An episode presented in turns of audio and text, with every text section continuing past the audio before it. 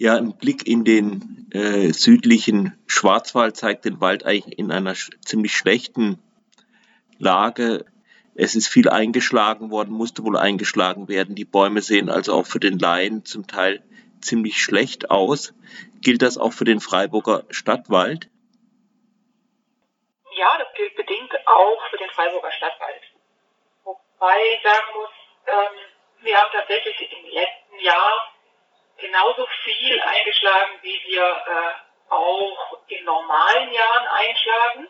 Also von der Menge her war es gar nicht mehr, aber es war natürlich äh, von ganz anderen Gedanken und Zielen gesteuert und äh, vor allen Dingen waren es eben die Nutzung von geschädigten und absterbenden Bäumen. Welche Bäume sind denn besonders betroffen? Ich habe gehört, dass es die Eschen vor allen Dingen getroffen hat. Ja, tatsächlich ist es so, dass bei uns immer noch äh, die größten Schadennutzungen bei der Esche im Mooswald stattfinden, wo das Eschentriebsterben ungebremst äh, immer noch wütet und äh, dort eigentlich, also jede Esche, die wir eingeschlagen haben, fast äh, war vom Eschentriebsterben befallen. Und insgesamt ist die Esche auch mit dem größten Anteil der, der Schadholz. Wie steht es um die Tanne, die ja auch äh, immer als gefährdet bezeichnet wird? Also auch bei der, also bei der Tanne sieht es auch schlecht aus.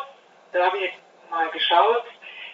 Mehr als die Hälfte der Tannen haben wir eingeschlagen, weil sie dürre oder von ähm, Käfern befallen waren. Da kam noch etwas Sturm dazu. Also über 70 Prozent der Tannen haben wir genutzt, weil sie auch geschädigt waren. Kann man gegen diesen äh, Käferbefall nicht irgendwas unternehmen? Zum einen im Wald keine Chemie an, also nicht zur Käfer- oder Insektenbekämpfung und ähm, auch nicht zur äh, Pilzbekämpfung. Was wir tun, also deswegen, man kann schon etwas machen, man muss die befallenen Bäume möglichst fällen, solange der Käfer dann noch drin steckt und die dann abtransportieren. Damit kann man den Befallsdruck für die verbleibenden, äh, vielleicht nur geschwächten oder gar noch gesunden Bäume reduzieren und somit auch so eine Käferwelle äh, brechen. Und wie ist das mit dem Nachpflanzen neuer Bäume, also Wechsel zu Sorten, die, die das etwas trockenere Klima besser aushalten? Wir wollen und ähm, arbeiten daran, den Wald langfristig an den Klimawandel anzupassen, beziehungsweise noch besser ihn vorzubereiten auf die Veränderungen, die da kommen. Dazu, da ist die Pflanzung von geeigneten Baumarten ein Mittel der Wahl, genauso aber auch, dass wir von den ähm, Baumarten, die wir haben, in der Verjüngung, in der Pflege diejenigen stärker fördern, die ähm, Trockenheit und Wärme liegender sind. Da haben wir zum Glück auch ein paar, äh, die schon da sind, wie den Ahorn oder die Linde oder die Eiche. Die fördern wir. Ähm, da, wo sie sich natürlich verjüngt. Wir pflanzen sie aber in Lücken eben genauso, da, wo wir sie noch nicht haben und ergänzen dieses Portfolio auch durch Baumarten in kleinem Umfang, die noch nicht am Standort sind, von denen wir aber wissen, dass sie eben gut angepasst sind an Wärme und Dürre. Es sind äh, häufig seltenere Baumarten, auch wie die Elsbeere. Ähm, und ja, das ist im Grunde ein ganzes Portfolio, wie wir langfristig den Wald vorbereiten auf wärmere Temperaturen und trockenere Verhältnisse. Nun gibt es ja radikale Ansätze, dass Leute sagen, der Wald müsse sich selber helfen, man müsse einfach wachsen lassen, was dann anwächst und der würde sich dann angleichen an so einen Klimawandel. Was halten Sie davon, beziehungsweise das in, wäre das in Freiburg auch praktikabel? Ich kann diese Aussagen sehr gut nachvollziehen. Und wenn man in die Vergangenheit guckt, dann hat der Wald das mit dem Rückzug der Eiszeiten ja tatsächlich auch gemacht. Aber in ganz anderen Zeiträumen als die, die uns zur Verfügung stehen, vor dem Hintergrund des Klimawandels.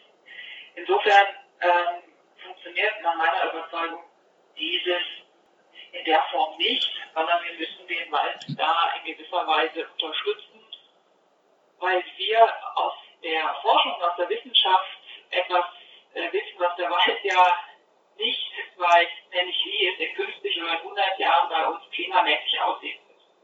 Deswegen müssen wir heute äh, diejenigen Bauarten fördern oder aber auch äh, einbringen, die da in 50 oder 100 Jahren angepasst sein werden auf die Situation. Der Wald kann immer nur nachsteuern. Das kann er sehr gut, weil er sehr, jedenfalls dann, wenn er vielfältig aufgestellt ist, wenn er vital ist, wenn er eine reiche Baumartenmischung hat. Aber er kann nur reagieren. Und das, äh, dafür reicht die Zeit im Klimawandel nicht aus sodass wir da vorbereitend steuern müssen. Da bin ich überzeugt von. Gibt es noch sonst etwas äh, Wichtiges zum derzeit zum Freiburger Wald zu sagen? Um, ähm, ja, also ich denke, es ist schon wichtig zu sagen, dass wir den, von den Folgen des Klimawandels so wie alle Betriebe oder wir haben die gleichen Rahmenbedingungen, was den Klimawandel, was die Extremwetterereignisse angeht, die uns ja die letzten drei Jahre so hart getroffen haben, mit Dürre, mit Trockenheit, auch mit Frühjahrs- oder Winterstürmen, das waren zwar kleinere Ereignisse, aber die haben auch zu Schäden geführt. Wir sind aber so, wie auch einige andere Betriebe, mit ähm, eigentlich recht reichhaltiger Baumartenmischung und vorhandenen Strukturen und Naturverjüngung trotzdem noch ganz gut äh, aufgestellt. Wir müssen mit den Schäden klarkommen, äh, haben aber Gott sei Dank äh, keine riesengroßen zusammenhängenden Schadflächen. Deswegen ähm, müssen wir da intensiv am Ball bleiben, aber vor allen Dingen einfach auch die, die Arbeit, die schon vor Jahrzehnten begonnen wurde, fortsetzen, Mischbestände weiter fördern, auf Naturverjüngung setzen, Strukturen fördern und stabile Wälder bewirtschaften. Ja.